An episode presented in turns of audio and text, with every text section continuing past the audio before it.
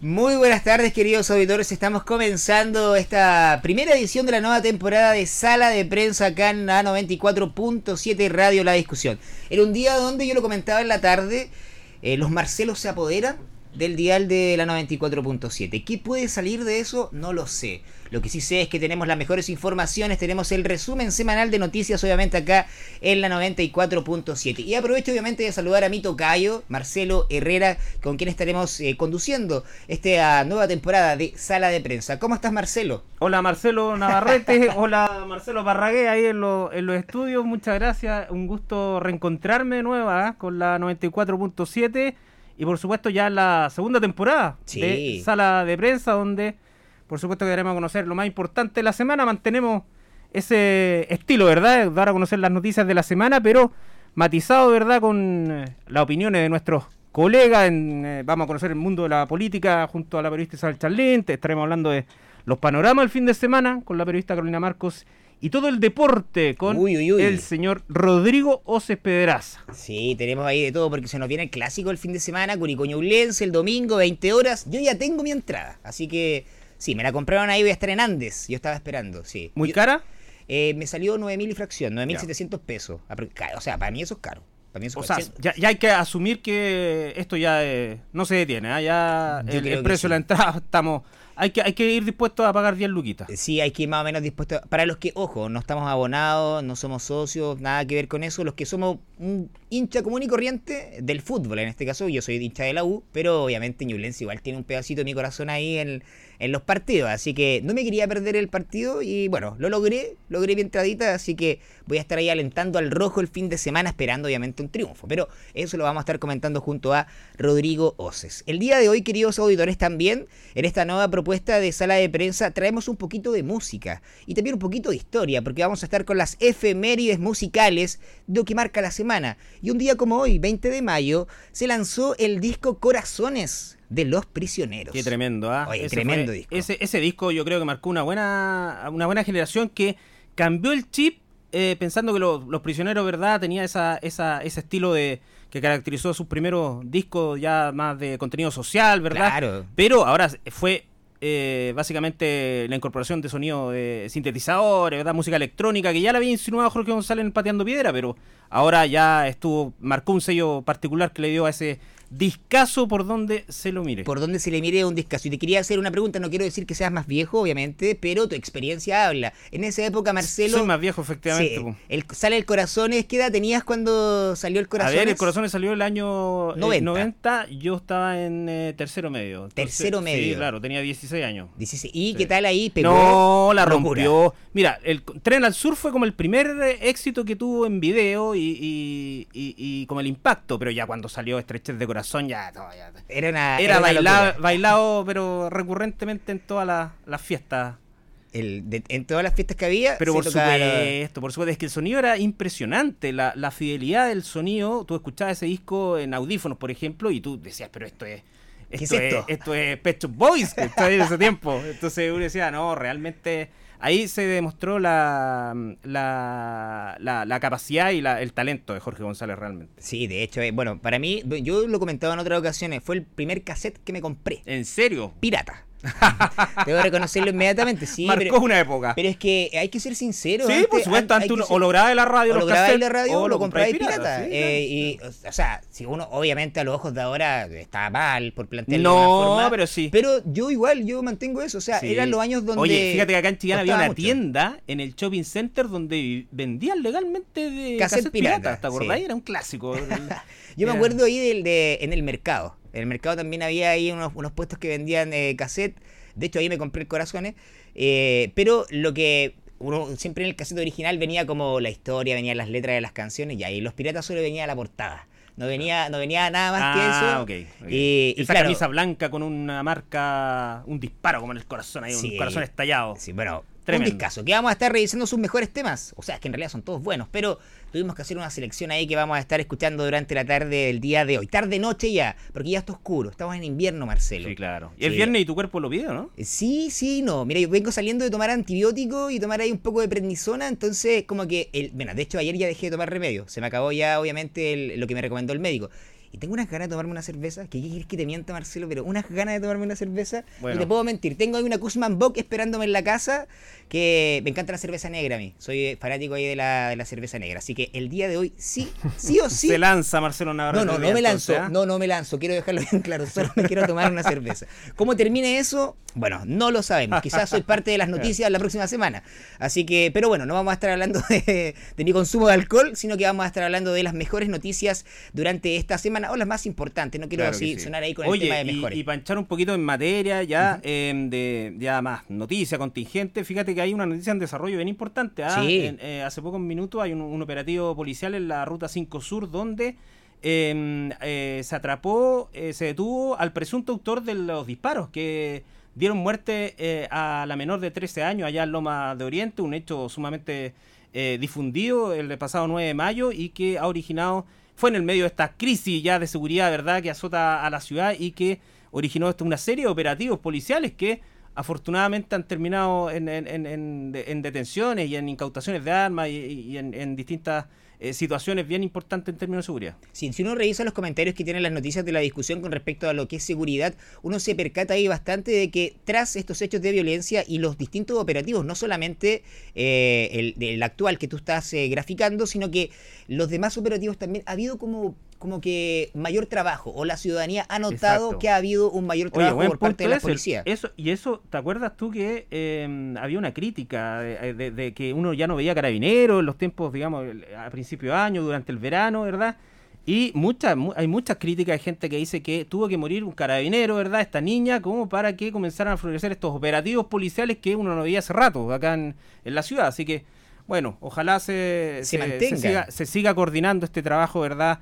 que lo hace tanto Fiscalía como Carabinero y la PDI. Sí, y también hay que agregar un poquito que ahora ya la crítica no es tanto al, al tema de, de, los patrullajes, sino que ahora la crítica es a esas fiscalías, las prisiones preventivas. Es algo que la gente está pidiendo mucho. Uno revisa los comentarios, bueno, detenemos a 30 personas y solamente quedan 5 en, en prisión preventiva. Bueno, lo vamos a estar analizando la noticia que tiene que ver con la operación Varsovia que tuvimos durante esta semana. ¿Cuáles son las 5 noticias más importantes de esta semana o relevantes? Caso LED. Fiscalía Regional solicitó la pena de 15 años de cárcel para el abogado Marcelo Campos y para el administrador municipal Ricardo Vallejos y también, en este caso, al ex concejal Víctor Sepúlveda, conocido como Cacharro Sepúlveda, una pena de 10 años. Oye, sí, eso, es una noticia que marcó la agenda informativa porque después de casi dos años de investigación, la Fiscalía finalmente eh, llega al final de su investigación con esta acusación. Está proponiendo estas penas. Cierra la investigación, propone al tribunal estas penas bien notorias, ¿verdad? El abogado Marcelo Campos, que fue eh, largos años eh, eh, administrador municipal, o sea, fue abogado, jefe jurídico de la municipalidad, fue juez de policía local de Pemuco y el principal implicado por este presunto delito, todavía no hay sentencia de soborno y cohecho, y eh, acompañado de él el administrador municipal de aquel entonces, que reemplazó muchas veces al alcalde Sergio Zarzar, Ricardo Vallejos, y el ex concejal, como dices tú, Víctor Sepúlveda, el cacharro, que eh, a ambos eh, les pide la fiscalía una pena de 10 años. Al abogado Marcelo Campo está la fiscalía pidiéndole 15 años de cárcel, 10 años de cárcel para Ricardo Vallejos y el ex concejal Víctor Sepúlveda. Por este caso, por supuesto, la luz en LED, ellos según la fiscalía Em, recibieron eh, eh, coima, ¿verdad? Eh, por parte de la empresa y que Telecom. Se, y, Telecom que se ganó la licitación y em, entonces está acreditada para la fiscalía la participación de estos personeros en este, en este delito de corrupción, como es soborno. Además, la fiscalía formalizó como persona jurídica toda la empresa y Telecom, ¿verdad? Que está ganando, se ganó las licitaciones no solamente en Chillán, sino también en otras comunas donde eh, la fiscalía también se ha hecho parte de la investigación, así que entra en tierra derecha ya definitivamente el eh, caso LED y vamos a ver en qué terminan las penas. Una cosa es lo que está pidiendo la fiscalía, y otra cosa es lo que va em, eh, dictaminar el tribunal. Recordemos que es el juzgado de garantía de Santiago el que tendrá que dictaminar estas sentencias y que a todas luces, según los defensores de estos imputados, es a todas luces exagerada. el, desproporcionada. El, término que ha utilizado Giovanni Gotelli, uno de los abogados, en este caso representante de Marcelo Campos, y que obviamente, eh, o sea, es lógico, si no nos ponemos acá en un tema de un juicio, claramente la defensa, eh, a lo que hubiera dicho Fiscalía, eh, hubiera dicho, no, esto está mal porque tienen que defender a su, a su defendido en este caso. Entonces es como medio lógico que se genere esa situación. Yo aquí voy a estar muy expectante de lo que ocurra porque yo creo que la gente la ciudadanía, me incluyo también, eh, quizás están esperando algún, algún tipo de pena que sea ejemplificadora por los distintos casos de corrupción que hemos tenido en el país, generalmente está la sensación de que el delito de cuello y corbata no paga. Bueno, vamos a ver, exactamente. Un juicio emblemático a todas luces, ¿verdad? Con amplia difusión tuvo en todo Chile. Eh, y la fiscal eh, Nayalet Mancilla, el fiscal regional de Ñuble, está jugando buena parte de su, de su capacidad investigativa o coordinación con equipo, en este caso, que ha sido muy emblemático para ella. Lo dirige eh, en todo Chile, digamos, a nivel nacional, en la que dirige este caso. Así que vamos a ver cómo termina Em, en, términos de sentencia y sin lugar a duda para el mismo para la, para, la ciudad también eh, marcaría un antes y un después en, delitos como dices tú de relacionados a actos de corrupción. Sí que insisto es algo que la ciudadanía años viene pidiendo que se o sea que la gente vea al fin y al cabo el caso Penta nos mató mucho en cuanto a cómo se trabajaba la justicia en los casos de corrupción. Claro, el caso Penta tenía una variante, ¿verdad?, política, del pago a, a políticos. A políticos, eh, eh, para que pudieran favorecer la legislación. exactamente. y, en campaña. Acá es una corrupción empresarial, por decirlo así, porque el encargado del jefe, el gerente de la empresa de Telecom estaba eh, coimeando a funcionarios municipales, claramente. el Ministerio de Energía también está ahí. Bueno, hay una lista ahí que eh, no ha sido ampliamente investigada todavía eh, y vamos a ver en qué termina eso también. Claro, bueno, ahí estamos con esta noticia que es que la Fiscalía Regional solicitó la pena de 15 años de cárcel para el abogado Marcelo Campos y también para el ex administrador municipal Ricardo Vallejos y en este caso para el ex concejal Víctor Sepúlveda una pena de 10 años. Esta es una de las noticias más importantes de esta semana.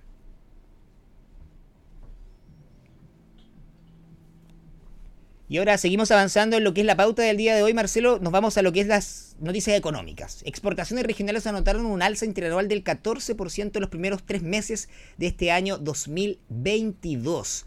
Algo que tiene que ver obviamente con la producción agrícola, producción forestal también, y que obviamente nos genera ahí un poquito de esperanza dentro de un gremio que sí se vio afectado durante lo que es la pandemia, sobre todo la agrícola. Claro. Se vio bastante, bastante afectado. ¿Cómo tú analizas esta situación, Marcelo, con respecto a esta a, esta alza que tenemos, que si bien no es una alza gigante, pero sí marca algo o puede marcar una tendencia. Bueno, esta, esta nota, digamos, la desarrolló en la mitad de semana nuestro colega, de verdad, eh, editor del área económica del diario La Discusión, Roberto Fernández, donde eh, sobre la base de los datos que aportó el INE, ¿verdad?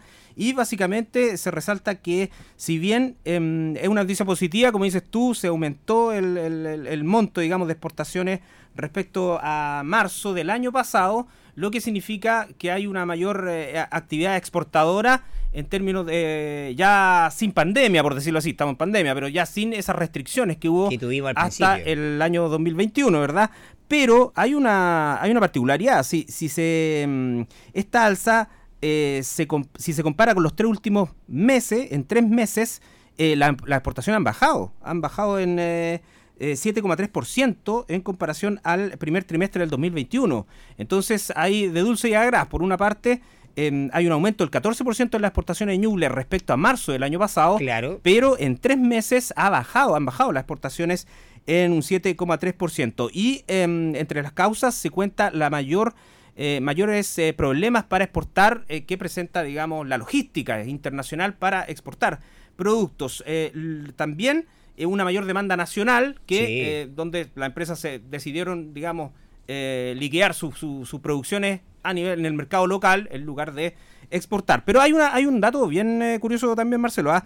fíjate que por rubro, como dices tú, el rubro frutícola el que aumenta mayormente, cerca del 50% su, su exportación en, en términos de monto, en detrimento del forestal. El forestal que siempre tuvo la delantera de la mano de la celulosa, digamos, de eh, madera, em, de, siembras forestales.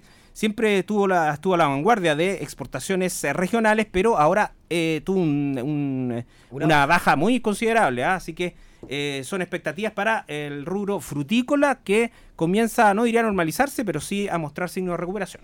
Y de hecho también es importante, porque es importante el tema de la agricultura? Porque, ojo, somos una región que es agricultora y eso lo tenemos más que claro. Y también sabemos de lo que significa la competencia internacional de los productos que tiene nuestro, nuestra región y nuestro país en general. Se ha dicho que hay una oportunidad Ñuble para los productos agroindustriales Ñuble. Ñuble tiene varias potencialidades respecto a otras regiones. Eh, se produce, digamos, de una manera mm, no tan eh, química, más sana, digamos, en términos de agricultura un poquito más sustentable, ¿verdad? eh, y eso es lo que está, está llevando la digamos afuera, así que hay que aprovechar eso, eso, esas producciones para, y ojalá los instrumentos de desarrollo que eh, aporta el Estado, digamos, tengan también una buena una buena utilidad y buena receptación en, los productores que cada vez están atreviéndose más a poner sus productos fuera de nuestra frontera. Y también ahí aprovechar también de ver un poco el problema que se vivió durante los meses de pandemia, que era que había falta de personal para las cosechas ah, de los claro, sí, que está dentro también de los factores que pueden incidir, por ejemplo, en la baja eh, respecto a los últimos tres meses. Claro, y entonces ahí también tenemos otro punto. Ojalá que este aumento de las exportaciones también se pueda traducir en un aumento de las mejores eh, mejoras condiciones laborales que tienen los trabajadores, porque sabemos que el incentivo para trabajar en el campo de repente no es tan... Claro, muy sacrificado, eh, mal pagado, en fin. la gente muchas se dice muchas veces que le conviene más vivir del, del, de, la, de, la, de las pensiones básicas que entrega el Estado, ¿verdad? Entonces esas situaciones eh, hay que soslayarla también en esta, en esta, en esta, estos indicadores. Un rubro que de hecho, eh, si no es por la migración y por la población que extranjera, hubiera tenido muchos más problemas durante lo que es el proceso de cosecha. Pero esa es una noticia económica y tenemos otra, que en este caso ya nos eh, lleva un poquito a otro tema que tiene que ver con los servicios, y es el rubro gastronómico que recorta dotaciones por la caída de las ventas. Vimos un boom cuando se, se hubo una reapertura de los eh, eh, locales gastronómicos durante el año 2021 y que nos vamos a otra área, que es la área de servicios, algo que concentra la mayor cantidad de empleos dentro de la región de Ñuble. A pesar de ser una región agricultora, nuestras mayores cantidades de empleos se encuentran en los servicios. Y acá es un punto que es bastante importante porque si se recortan las dotaciones, obviamente se pierde ahí una capacidad de empleo ¿quiénes son las personas que generalmente trabajan en el rubro gastronómico? Son las personas jóvenes. Es como el rango etario menor a los 40 años, prácticamente. Y ahí hablamos de otro problema, el, empleo juvenil también, que eh, no se había tocado ese tema, se habla mucho de reactivar el empleo más de mujeres, que obviamente tuvo una caída de 10 años eh, prácticamente, eh, lo que fue la misma pandemia, pero también nos podemos generar otro problema ahora, que generalmente hay muchos estudiantes universitarios que trabajan los fines de semana para poder costear la universidad, etcétera, y obviamente ahí nos vamos generando con un problema con este recorte de dotaciones. El rubro gastronómico en Chillán ha crecido bastante. Tenemos una oferta bastante amplia. Y es ahí donde obviamente uno tiende a pensar cuánto se puede eh, soportar una, una situación así, entendiendo que ahora también nosotros como ciudadanos estamos gastando menos en eso debido obviamente al proceso de inflación. ¿Cómo ves tú esa situación ahí, Marcelo, con respecto a esta otra noticia económica? No, y me llama la atención eh, básicamente que, eh, claro, el rubro gastronómico, que fue el gran, uno de los principalmente golpeados, digamos, en términos de la restricción impuesta a partir de la pandemia, pero se pensaba que ya con todo este eh, relajamiento de, la, de, la, de las medidas restrictivas, y, y, uno lo veía, ¿verdad? Una es cosa de darse una vuelta los viernes en la noche, sábado en la noche, y realmente las filas de gente eh, consumiendo, digamos, en, el rubro gastronómico eh, era importante. Pero nos, llega esta, esta, esta noticia donde gente, digamos, de dirigentes de este gremio aseguran que eh, han tenido que reestructurarse porque las pérdidas han sido, o las ganancias no han sido como las esperaban. Eh, lo que habla, como dices tú, de otro factor entonces, de esta, em, a lo mejor, informalidad de los jóvenes que ya no están muy interesados en trabajar ahí y em, o, están pidiendo mayor, eh, mayores sueldos, mayores expectativas laborales. Entonces, por ahí puede estar pasando también esta, esta, mm, esta situación que también, ojo, em, siempre se han criticado durante toda la pandemia los, representantes del rubro eh, la baja aplicabilidad que ha tenido eh, instrumentos de como el FOGAPE o como, como créditos, digamos, eh, bancarios, donde realmente a ellos no, no se les ha considerado, digamos, toda la pérdida que tuvieron y eh, los esfuerzos que han hecho por tratar de reflotar. O sea, ellos han pedido un trato especial que no han todavía no han recibido. Sí, de hecho hay una crítica. Cristian Clavería, quien es eh, vicepresidente, si no me equivoco, de la agrupación Gallén, hacía referencia a eso. Y también tenía ahí mostrado su preocupación por el aumento del sueldo mínimo, que es otro punto también importante. Y hacía referencia ahí Cristian Clavería de que ojalá, o él, o él tiene dudas en realidad con respecto a lo que es si es que va a llegar o no este bono que entrega el gobierno de 22 mil pesos para poder paliar esta alza del sueldo mínimo. Recordemos que el gremio gastronómico, la mayoría de las personas trabaja por el sueldo mínimo. Así que ahí tenemos otra noticia económica en el día de hoy acá en Sala de Prensa.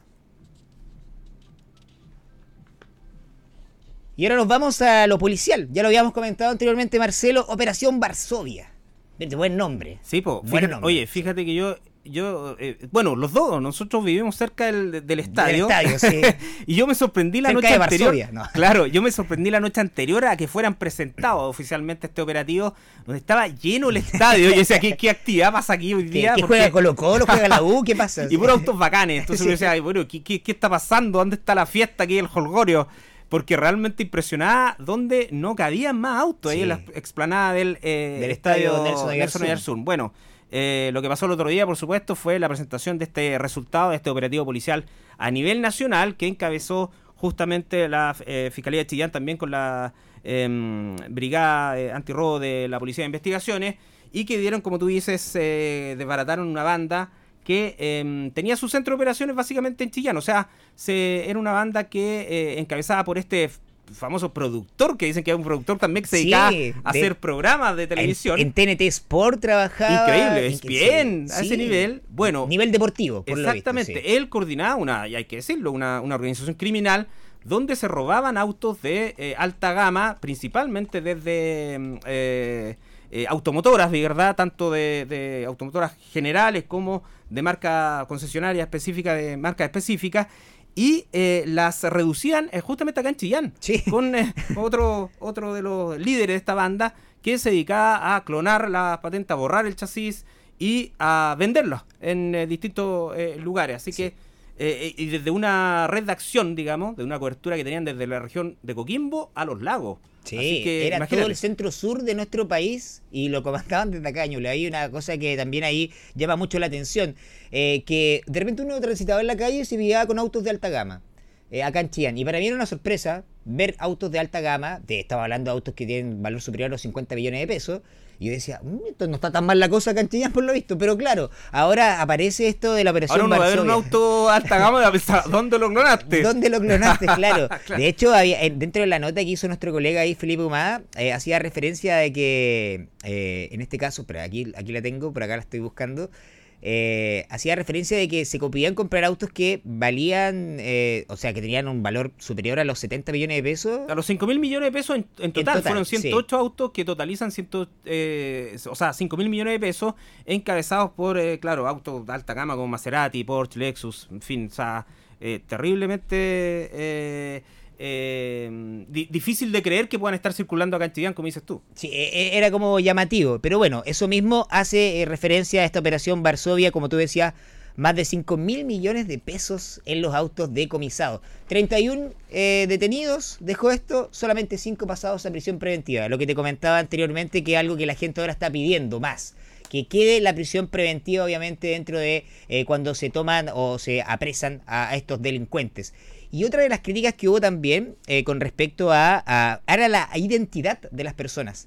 Sí, Eh, que fue sí. un comentario bien dado ahí en redes sociales. Exactamente, se Sí. pedía la identidad para Sí. ver, oye, ¿quién era? El, el especialmente. Sí, po, ¿ah? quién eran los chillanejos que estaban Claro. dentro de esta banda, porque y se hace referencia a una crítica que se le ha hecho largo tiempo al periodismo.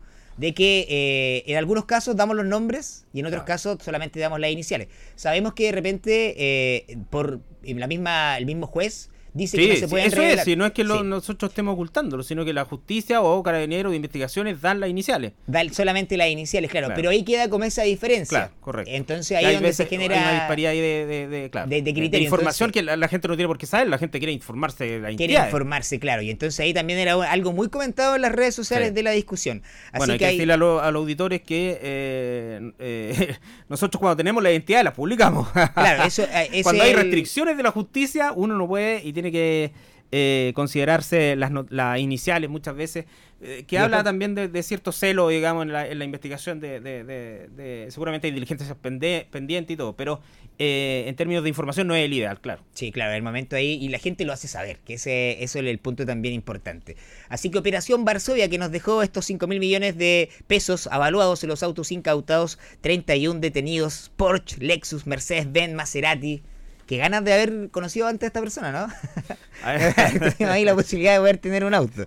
Pero bueno, no, no es, obviamente no es chistoso eso porque es una red delictual. Y, y obviamente acá en Chillán se ha visto mucho el robo de autos últimamente y tiene bastante, bastante preocupadas a las personas que ahora lo piensan dos veces antes de dejar estacionado su auto. Y eso también es algo que llama un poco a la atención porque la inseguridad lamentablemente el- el- se ha apoderado. acá. Exactamente, el robo de autos en Ñuble, de, o sea, la, Ñuble de la región donde más sí se ha incrementado el robo de autos en el último año, de acuerdo a datos de, de, carabineros que también hemos, hemos difundido en el diario La Discusión a través de notas eh, periodísticas. Así que es parte de estos indicadores de, delictuales que de un tiempo a esta parte en Ñuble se han disparado eh, y que han motivado todo este escenario de, de crisis de seguridad ciudadana que estamos viviendo. Correcto. Y seguimos avanzando en las noticias de esta semana y nos vamos a una que nos tomó a mitad de semana, bien de sorpresa, por lo demás también, que tiene que ver con el secretario regional de Economía, el Ceremi Héctor Garrido, o ex Ceremi ya a estas alturas, quien tuvo que renunciar a su cargo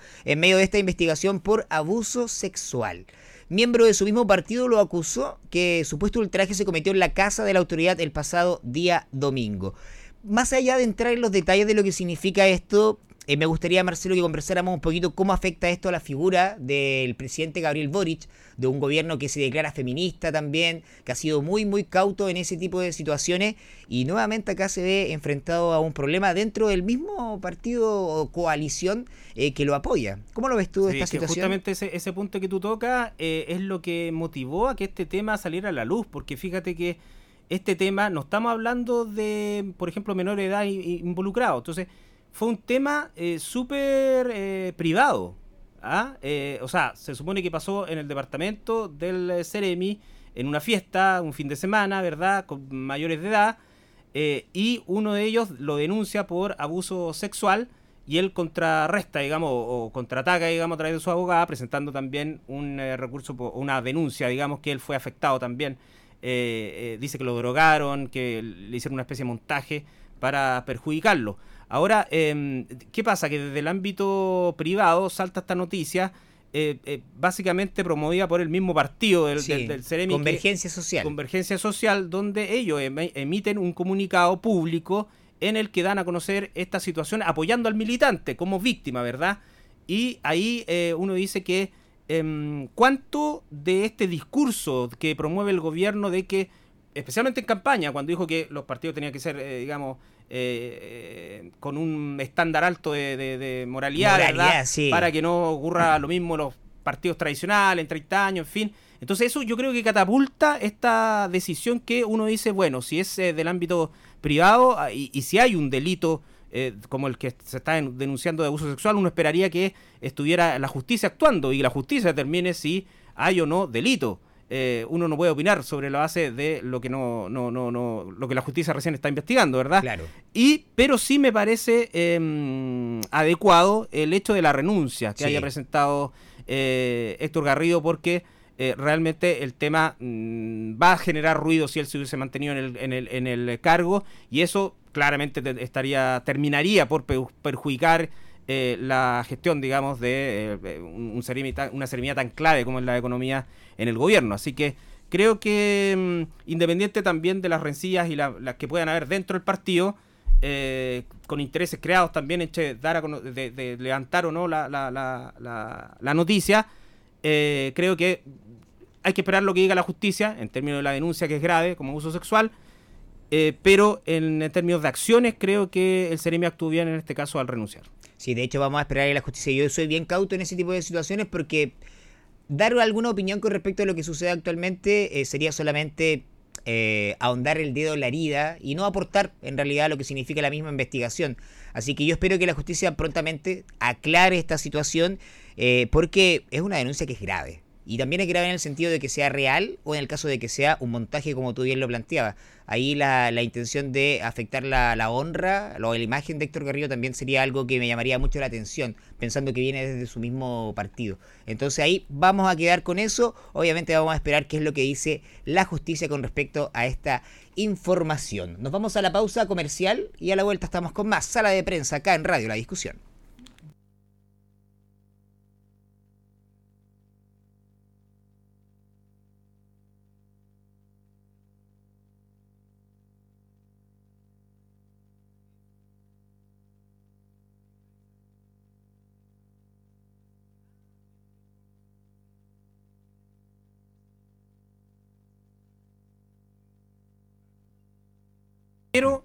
Eh, aparentemente no iba a tener apoyo ni siquiera del oficialismo en ese proyecto y al final se tiró entonces con este estado de excepción en la Araucanía con, eh, ellos dicen con vida útil, digamos, eh, programada, digamos, no, no va a ser una de, que no se va a extender meses, se va a extender un par de semanas. Pero bueno, vamos a ver cómo marcha todo eso. Y de hecho la ciudadanía, en la encuesta que hicimos a través de Diario La Discusión y nuestras redes sociales, votó que un 83% está de acuerdo en que se eh, decretara estado de excepción constitucional en la macro zona sur. Solamente un 17% planteó que no. En ese sentido, me parece eh, que va acorde un poco a lo que se estaba pidiendo dentro de la misma zona y también a nivel nacional, eh, que era cómo se enfrenta los hechos de violencia dentro de la Araucanía. Y el gobierno lo intentó, lo intentó, lo intentó, no pudo en este caso, pero yo aquí rescato algo igual, que tiene que ver con respecto a entender el gobierno que no pudo y termina eh, decretando el estado de excepción constitucional, pudiendo no hacerlo, pudiendo no hacerlo, mantenerse como firme en su postura de que era este estadio intermedio lo mejor al final no cede. Y me parece que es algo que ha sido medio característico del gobierno de Gabriel Boric, tener que ceder un poco en sus intenciones en favor de generar algún tipo de consenso. Entonces ahí también eh, me parece que es un punto también a tratar de lo que significa esta declaración, que también trajo coletazos. La renuncia, la, petición de renuncia al encargado de la seguridad en la provincia de Biobío, en este caso, general Parga. sí, eso sí fue, fue más por un tema de de derechos humanos. El general tuvo unas desafortunadas declaraciones donde eh, blindó, por, por, por alguna medida, en alguna medida, al marino implicado, digamos, en, un atropello. En un atropello mortal, que significó la muerte de un poblador en medio de las manifestaciones sociales eh, sin violencia, digamos, que se estaban produciendo en Talcahuano. Entonces, eh, salir a blindar a los marinos así como así en medio de la condena justamente al pronunciamiento de la justicia sobre este caso que condenó por homicidio eh, involuntario, digamos, al, al, marino, fue totalmente desafortunada y por eso el paso costado que le pide eh, el gobierno de Boric al, em, al general o al almirante Parga. Parga, Parga sí, si no me equivoco el apellido. Pero eh, el otro tema, el del estado de excepción, claramente ahí el gobierno ha sido muy titubeante en términos de em, querer un poco considerar como querer solucionar el conflicto, digamos, en la Araucanía en tan poco tiempo. O sea, apenas llegó, la primera acción que hizo el gobierno fue esta fallido visita, que hizo la ministra Isquia Sich, es verdad. Entonces, sin conocer la realidad de la zona, sin, sin haber tratado de comenzar a generar confianza, verdad, después de tanto tiempo. Y eso eh, le termina pasando la cuenta eh, y obligando al gobierno a desdicirse de sus eh, compromisos en campaña, cuando dijo que no iba a... Que el diálogo iba a privar. Exacto, y que no iba a dictaminar, a decretar más eh, zonas de estado de excepción, termina haciendo lo contrario. Claro, y ahí está obviamente cómo se va a desarrollar este nuevo estado de excepción constitucional. Lo vamos a ver durante las próximas semanas si es que hay o no una baja de los delitos que se cometen dentro de la Araucanía. Dejamos hasta ahí este tema, Marcelo, porque nos vamos también al borrador de la Constitución. Bueno, eso es un gran tema. ¿Qué te una, parece? Una, de las noticias más importantes eh, que desde el fin de semana hasta la, semana, digamos. O sea, finalmente la convención termina su trabajo en rigor eh, de redactar, de redacción de las normas constitucionales y realiza este borrador donde ahora eh, viene otro, otra etapa clave del cronograma, que es eh, armonizar las, las, normas, ¿verdad? A cargo de una comisión de armonización. Donde, armonización. Donde van a haber dos constituyentes Ñuble, Felipe sí. y Martina Rau, pero también, más importante aún, el hecho de salir a mostrar este borrador a la comunidad. Entonces, para, para revertir un poco eh, esta sensación, digamos, de, de hecho, este rechazo mayoritario que está teniendo hoy día eh, la percepción de la ciudadanía, hacia la constitución, así que hacia la nueva constitución, así que vamos a ver, vamos a ver, eh, es fundamental lo que está ocurriendo hoy día con la constitución. Sí, y para eso vamos a hablar con nuestra especialista en política de Diario La Discusión, Isabel Charlina, quien tenemos ya en contacto telefónico. Buenas tardes, Isabel, bienvenida acá a Sala de Prensa. Hola, buenas tardes, Marcelos. Sí, Marcelo. al cuadrado. y al cubo, ¿ah? Al, cubo, porque está Marcelo Parragués también acá. Ah, ¿verdad? Tienen razón. Sí. Son tres. Demasiados Marcelo. Yo igual creo lo mismo, Isabel, así que yo creo que para la próxima va a tener que venir acá al estudio para poder agregar la cuota de otro nombre acá, porque no puede ser que hayamos puros Marcelos. Sí.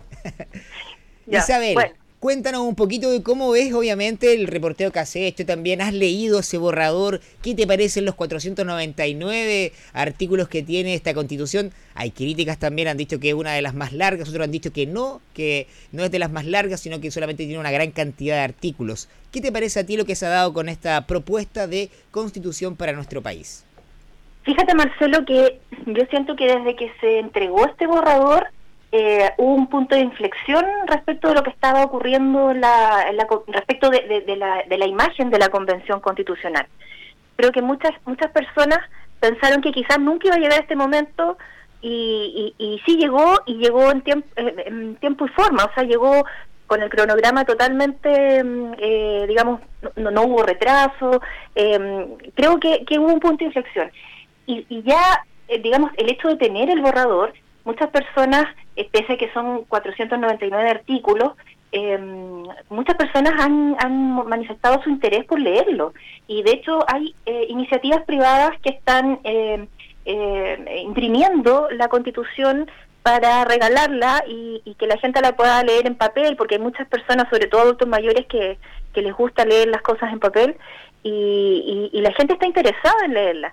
Eh, tú bien lo decías, no es la más larga del mundo, quizás es la que tiene más artículos, eh, pero los artículos son eh, más cortos y tienen menos palabras. Incluso hacían una comparación con la actual constitución y, son similares en cuanto al número de palabras. Eh, ahora, el tema de- del número de artículos yo creo que es un tema totalmente, eh, eh, digamos, niño. O sea, eh, lo importante es que el texto sea armónico y sea un texto, eh, digamos, que, que, que venga a solucionar los problemas de, de, de- de nuestra de nuestra sociedad. Así se- no importa, digamos, si son muchos o son pocos. Aparte que la Comisión de Armonización, que ya está trabajando, eh, es muy probable que eso, esos 499 artículos los deje en menos, porque seguramente algunos artículos van a quedar como incisos de otros artículos y, y qui- quizás a lo mejor va, va a bajar ese número una vez que Armonización termine su trabajo. Te cuento, Armonización inició su trabajo esta semana junto con las otras comisiones que son preámbulo, Preámbulo, y normas transitorias. Y, y- y las tres comisiones, eh, por lo que yo he revisado, fíjate que tuvieron bastantes avances esta semana, eh, pese al criticado viaje a Antofagasta, porque eh, hubo muchas críticas, sobre todo desde la oposición, eh, al viaje que hizo la, convención a, a la región de Antofagasta. Y, y fíjate que allá se avanzó bastante, hubo mucha cercanía con la gente, hubo reuniones, eh, se, se compartió este borrador con organizaciones sociales. eh, eh, bueno, no siempre se critica el gasto, ¿no es cierto? No, Sí. que se gastaron 500 millones. Oye, a veces el- el- el- las autoridades gastan mucho más de 500 millones en cosas que no tienen ningún sentido. ¿Y qué más sentido tiene que acercar el borrador de la nueva constitución a, las comunidades? O sea, yo creo que esa era una, una deuda que tenía la convención con regiones y, específicamente con la región de Antofagasta y el objetivo se cumplió cabalmente.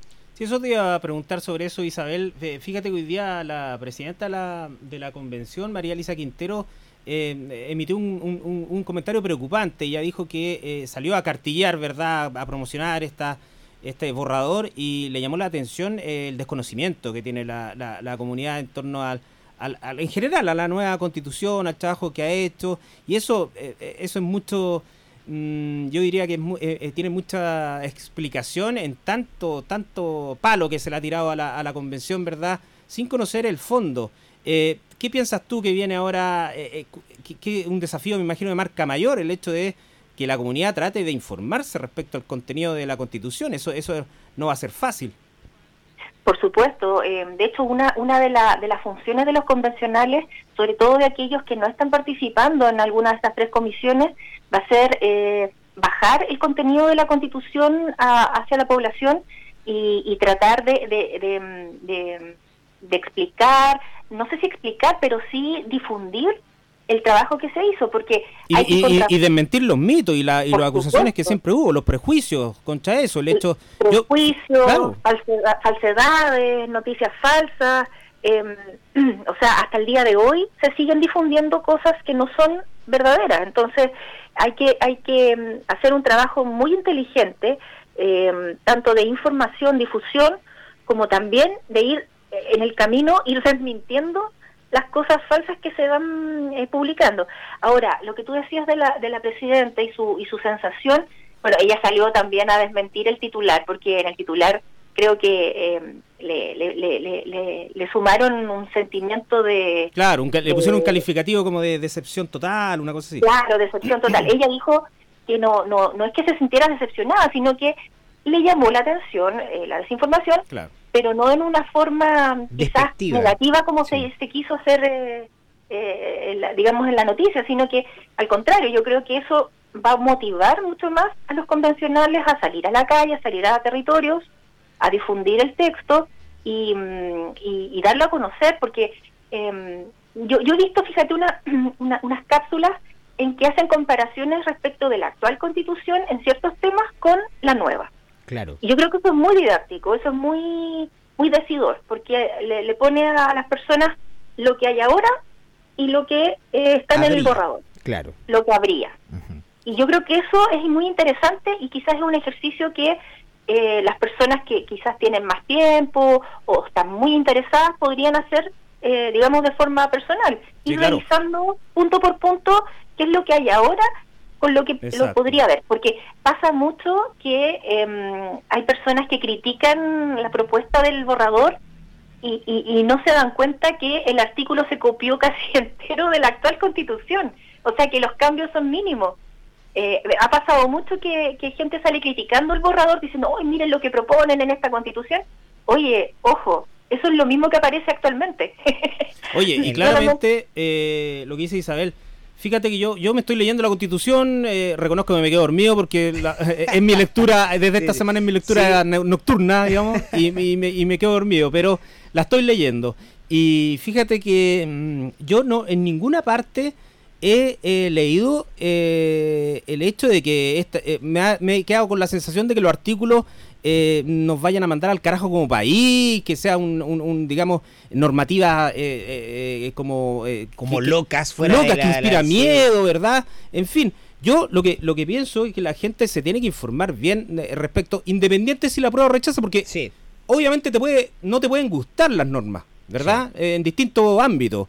Y para eso, en buena lid, tú tendrás el ejercicio democrático de rechazar si no te gustan y aprobarlas si te gustan. Pero lo que no puede pasar es eh, este seguir con este prejuicio, ¿verdad? De que se van a expropiar los fondos de pensión, de que no hay derecho a la propiedad privada. Todo este ruido y noticias falsas instigadas, digamos, por intereses creados de gente que quiere que todo se mantenga igual. Eh, por lo tanto, yo creo que el ejercicio que tenemos que hacer cada uno con nuestra, como un deber cívico es leer la constitución, el borrador, para determinar eh, de mutuo propio si la aceptas o la rechazas, pero no esto de eh, ir a votar como pajarito, como títere, ¿verdad? base, sobre la base de los prejuicios que tú estás escuchando en redes sociales, viendo redes sociales o escuchando. Sí, de hecho hay que, hay que trabajar bien eso. Nosotros como medio de comunicación el compromiso es precisamente a entregar esa información para que el votante pueda hacerlo de la mejor forma en este próximo plebiscito del 4 de septiembre. Isabel, ya ha quedado lo último, ¿quieres agregar algo más? Porque ya comenzamos a despedir esta participación que has tenido el día de hoy. Cuéntanos. solamente recordar que el voto para este plebiscito de salida es obligatorio. Todos tienen que votar y el que no vota se expone a multas eh, monetarias que pueden llegar a, bastantes lucas. Son, eh, bueno, va, a depender del juzgado de policía local, pero pueden llegar a, a 140 mil pesos, más incluso. No es menor. Eh, Oye, Isabel, en términos de educación cívica, el diario, ¿verdad? Va a comenzar a hacer un trabajo importante ahí también en la edición de domingo. Sí, sí, a partir de este domingo vamos a empezar a, difundir eh, en, más espacio del diario eh, distintas em, áreas temáticas del borrador de la nueva constitución. Eh, para este domingo hemos escogido uno que nos atañe directamente, que es la propuesta de Estado regional, que también ha sido bastante criticada desde un sector, pero fíjate que fue uno de los que alcanzó mayor a nivel de acuerdo en la comisión en la comisión y se ha dicho incluso que la comisión que trabajó en esto es la mejor calificada la mejor eh, evaluada de, la convención. Así que vamos a, desmenuzar esta propuesta de estado regional eh, a conocer digamos qué, qué, órganos son son nuevos cuáles se mantienen eh, cómo va a funcionar qué atribuciones van a tener los territorios cuál es la diferencia con la actual constitución eh, todo eso lo vamos a, explicar y a difundir este domingo en, el diario La Discusión, ahí con la ayuda de algunos académicos y, también, em, obviamente, remitiéndonos al, texto del borrador de nueva constitución. Muchas gracias Isabel por este contacto telefónico. Te tendremos obviamente todos los viernes hablando de política acá en Sala de Prensa. Que tengas linda tarde Isabel. Igual para ustedes. Chau. Chau. Nosotros, queridos auditores, nos vamos a nuestro primer tema musical del día de hoy. Amiga mía, temazo de los prisioneros. Parte, obviamente, del disco Corazones, que cumple 32 años, un día como hoy.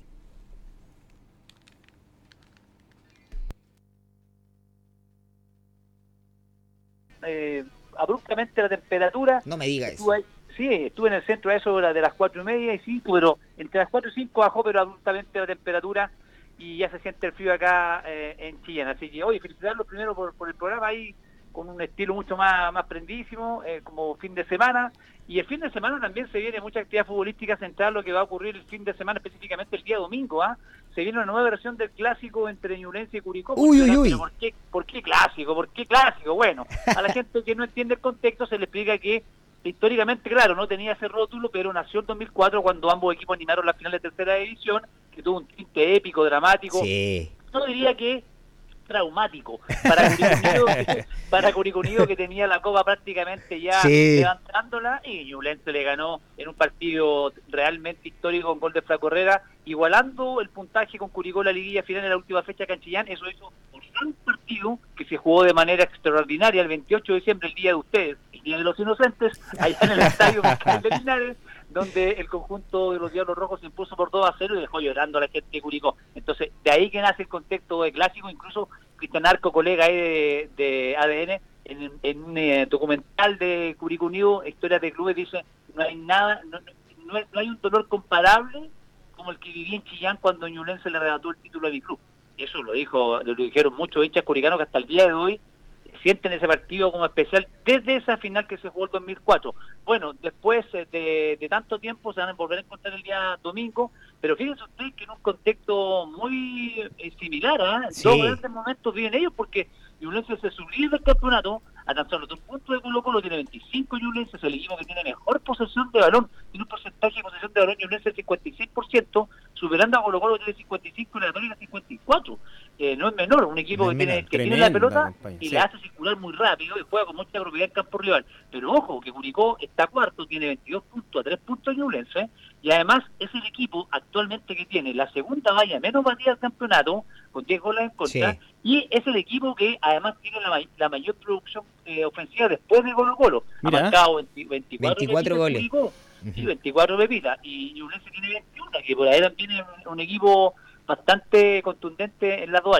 Así que hoy día estuvimos ahí en lo que fue la revisión del estadio con las autoridades encabezadas por el delegado presidencial de la región, eh, Claudio Ferrara, estuvo también eh, Diego Mora, el capitán de la segunda comisaría, y Hernán Rosenblum, y calificaron el partido, muchachos, como de alto riesgo.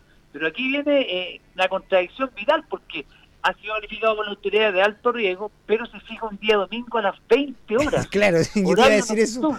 Es, es medio raro, ¿no es cierto?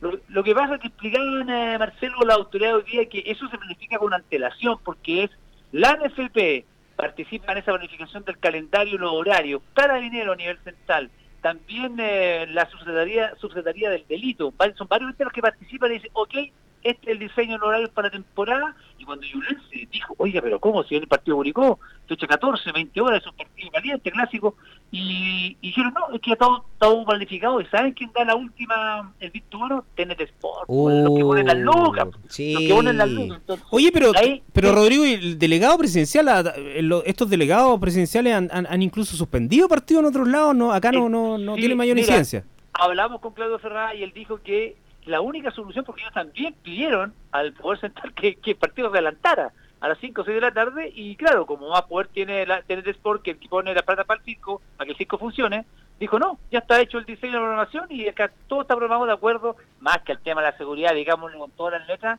al tema de la, del calendario de la televisación de los partidos cada fin de semana, está las lucas. Entonces Sí. dijeron, no, no delegados, no se puede cambiar el horario. Y ellos dijeron que la única solución, la potestad que tenía, era suspender el partido. Pero hoy día confirmó el delegado y ahí también está jugándose la toa porque dijo, nosotros la única solución era suspender el partido, pero decidimos que no era la opción pertinente porque están todas las condiciones para resguardar la seguridad tanto dentro del estadio como fuera del estadio. 7.000 boletos, eso es lo que autorizó la autoridad, pública de carabineros, ese es el aforo, 7.000 personas, pero eh, la Galería Sur va a ser solamente para mil personas, donde aquí viene el problema, muchachos, porque eh, eh, Tribuna Norte Pacífico y Andes es para hinchas abonados de Ñublense y para quienes no son abonados, pero están en una base de datos digitalizada por el club. Sí. Y la Galería Azul redujo su, azul, digamos, Sur redujo su, su aforo, Aforo. de 3.500 a 1.000 personas, con la diferencia que en esas 1.000 personas también se van a mezclar hinchas no, no registrados en la base de datos de Ñublense, que tampoco son abonados, con hinchas del Curicuri, y entre esos los marginales, que van a ser empadronados en la tenencia carretera norte y conducidos hasta el estadio, escoltados por personal policial. Va a haber un operativo tres horas antes del partido, se juega a las 20 horas, así que esperemos que, que haya un buen comportamiento porque vienen los dos prendidísimos eh, en la tabla de posiciones y Ñublense, ojo, de ganar este partido, en la última fecha para cerrar la primera rueda, la cierra precisamente con Colo Colo en el Monumental. Qué partido, donde, ¿ah? don- ¿Qué partido? ah? Donde podría coronar, quién sabe, ah? una pri- primera rueda como líder del campeonato. Campeón eh, de eh, invierno, como se conocía. Exactamente, en, Sí. en concepto europeo, campeón Sí. de invierno. Sería lindo, pero vamos a ver, eh, hay mucha expectación. eh, el día domingo Ñublense, lo más probable es que va a repetir la formación que entró jugando frente a Huachipato, es decir, tomen nota, como decían los antiguos radiales, tomen, no- tome lápiz y papel. Nicolás Pérez en el arco, una línea de cuatro en el fondo, lateral derecho improvisado, pero haciendo un gran partido en frente a Huachipato, Fernando Cordero con perfil cambiado, dos zagueros centrales, los dos también improvisados, pero que hicieron un partidazo frente a Huachipato, Rafael Cabroca con Bernardo Cerezo, corazón valiente, como lo, lo bautizamos, Sí, gran y por, el sector y- por el eh, parte izquierda, Giovanni Campuzano. Anda a pasarte a, a Sí. Giovanni Campuzano, un Marcelo No. Navarrete cagándolo con la anda. ¿eh? No. Anda a pasarte a Giovanni Campuzano. Oye, Campuzano, yo lo quiero en la U. Te la dejo ahí rebotando. No, ya, ya, ya te pusiste pesado ya. Vamos a campo. En la zona de contención, Lorenzo Reyes junto a Manuel Rivera, un chico que hace tres años juega en Bandechea y en la población, hoy día número puesto con el equipo de Jaime García, y Federico Mateo, la joya, que es el volante mixto y creativo de Ñunes. Y arriba tres hombres, yo digo la ardilla atómica por el sector derecho, Alexander Aravena, piloto de ataque, otro pequeño gigante que es eh, Nicolás Guerra, y por el extremo izquierdo, yo siempre digo en el rato, si piensa, pasa. Si piensa, pasa. Ya sé quién es. Matías Moya. Sí. Matías Moya que tiene la inventiva del juego Río Platense y, y se ha ganado su puesto titular, así que ese es el equipo titular que va a presentar eh, el día domingo frente a Curicunío, anuncia presencia masiva de hinchas y que esperan aguardar la fiesta ñublense, pero vamos a ver cómo está la historia el día domingo. Y al cierre, muchachos, Sí. hay actividad deportiva el fin de semana para la gente que le gusta el patinaje artístico. Mañana es la primera fecha de la Liga Sur de Patinaje, se disputa en Quilamapu desde las 9 de la mañana. Marcelo Rueda para que lleve a su hija a ver patinaje artístico en Quilamapu todo el día, desde las 9 de la mañana y el día domingo todo el día desde las 9 de la mañana es la primera fecha de la Liga Sur de Patinaje Artístico, organiza el Club de Volvo que por lo demás tiene ya campeones nacionales y a nivel sudamericano y panamericano, así que una linda fiesta que se va a producir ahí. Y ojo que hoy día se entregaron las becas municipales de deporte a 27 deportistas de alto rendimiento que por lo demás toman esta beca como un impulso importante y clave para poder impulsar sus carreras, ¿eh? ya que muchos de ellos se abren paso al alto rendimiento sin los recursos que todo deportista necesita para proyectar su carrera. Entre estos 27 voy a nombrar algunos, Sebastián Navea, el más importante, en los últimos tiempos la gran figura de Taekwondo, Catarina Bravo, por ejemplo, ya conocida, campeona sud- sudamericana de lanzamiento del, dis- del disco, Jocelyn Yer es todo un ejemplo porque ella es medallista paralímpica, juega con una prótesis que eh, pudo tener hace pocos meses y es realmente la campeona chile, Valentina Clavería, Francisco Madrillo, Martín Puente, gran referente del Visirón, entre otros. Así que 27 deportistas recibieron esa beca municipal que es esencial para que puedan ir financiando sus carreras ahora ya en el alto rendimiento Marcelo Herrera y Marcelo Navarrete. La dupla de los Marcelo los días viernes. Ay, ay, ay, ya me gustó esta La dupla mamá. Vamos a tener que decirlo sí o no. Vamos a- esa es la dupla que tenemos acá. No somos Sí, los Sasa. déjala, siempre, dé- déjala siempre con el tilde, Marcelo. siempre con el tilde. ¿eh? Así que, bueno, oye, atento, atentos que la gente nos preguntaba, mañana como es feriado, el equipo de División Deportiva está en concentración, no vamos al aire, tenemos que ir al claustro y el día domingo vamos a tener una transmisión maratónica una hora antes del partido. Eh, con mucha atención porque vamos a estar con en vivo en nuestras redes sociales y después ya la transmisión in situ de, de, de División Deportiva a través del formato radio y también el formato radio en Facebook, así que para que la gente pueda seguir el clásico con la cobertura como le gusta a los seguidores de Radio La Discusión en Dimensión Deportiva. Sí. Rodrigo, ¿te la juegas con un resultado antes que te despidamos? 3-1 gana Ñublense. Upa, me gustó eso. Así Sí. que bueno, Rodrigo, muchas gracias por darnos todo el panorama de lo que es el deporte acá en nuestra región de Ñuble, patinaje artístico ñublense. Así que muchas gracias y que tengas linda finalización de día ya, Rodrigo. Un abrazo, Rodri.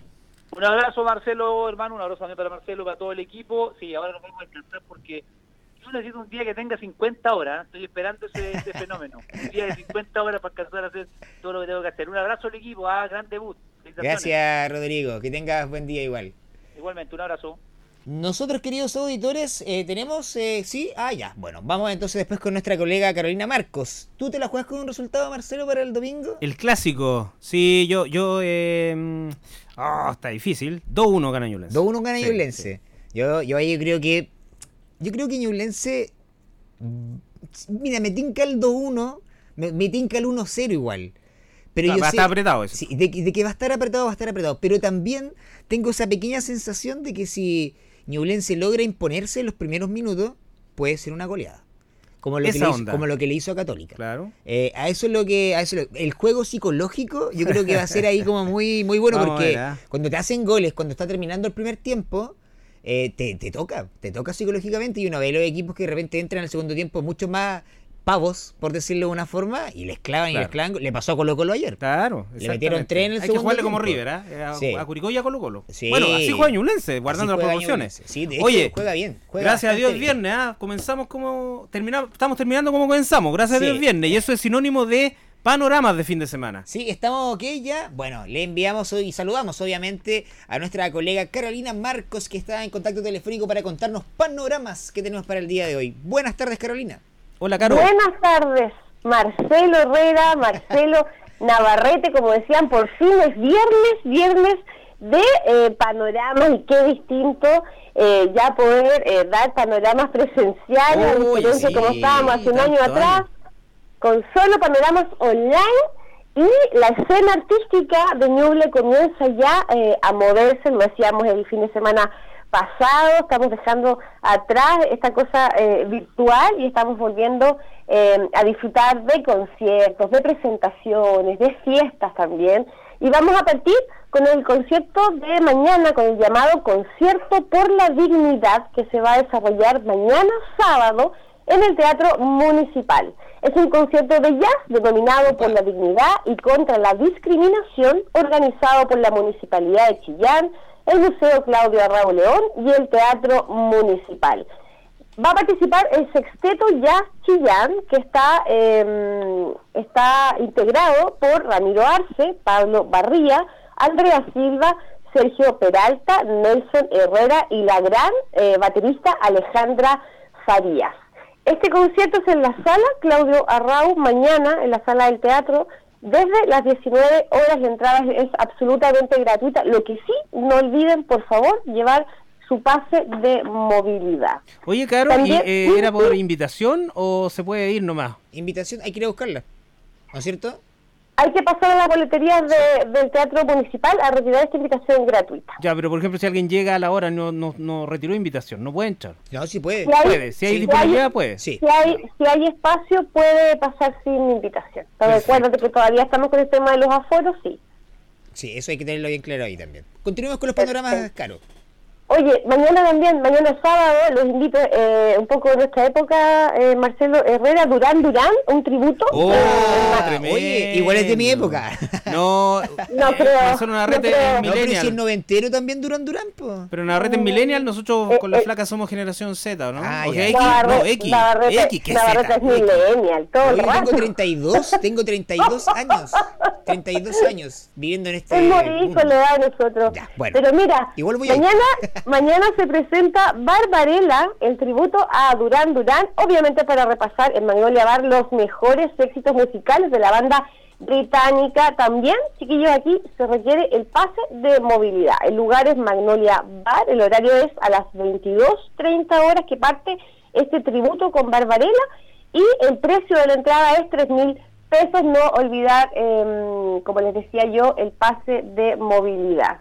Tres luquitas regaladas para Oye, escuchar Durán Durán, Para tremendo. escuchar Reflex no Sí. estaría mal ahí, ¿no? Claro, claro. Ven, ven que soy de la época, ven que soy de la época, ¿no?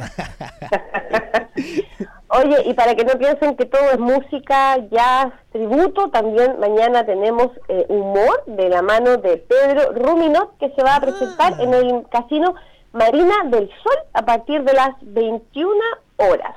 Él va a tener obviamente una noche de stand-up comedy como él eh, lo hace en casino, en el centro de convenciones del casino Marina del Sol. La venta de entradas es en eh, www.mdsticket.cl, pero también hay algunas, eh, eh, algunas disponibles en las boleterías del mismo casino. El ingreso también, chiquillos, para que no se les olvide, si quieren ir a reír ahí con Pedro Ruminot mañana sábado, es solo con pase de movilidad habilitado. Las entradas que aún quedan están entre 25 y 15 mil pesos.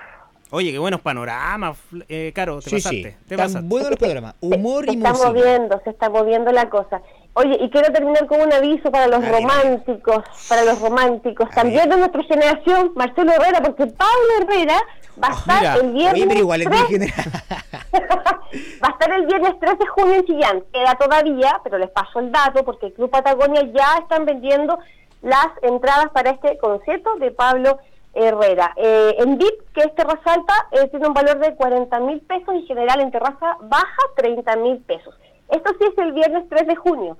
Eh, pero para la gente que se quiera preparar y quiera comprar la entrada, ya hay disponibilidad para ese día.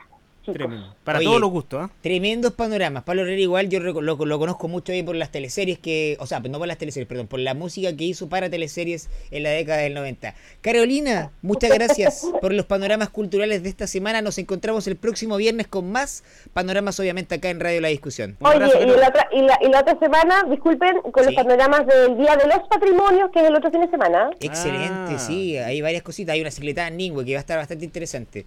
Así que, bien. Que esté bien tú también, Carolina. Chau, chau. Chau, chau. Y nosotros ya estamos llegando al final, Marcelo. Oye, ¿cómo pasó la hora? Eh? Pasó la hora volando, nos pasamos del horario. Nos pasamos, Sí, nos van a retar.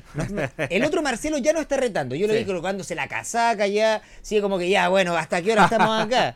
Prometemos que el próximo viernes sí nos vamos a cuadrar en esa hora.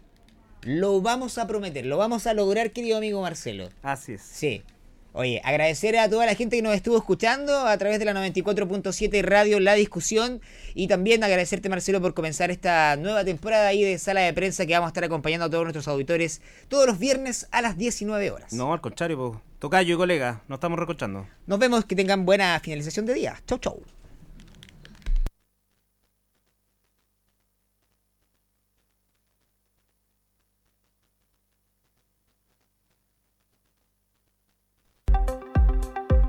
Finaliza así Sala de Prensa, un espacio con lo más relevante de la semana, preparado por Radio y Diario La Discusión. Periodismo libre, independiente y plural al servicio de la región de Ñuble y su gente.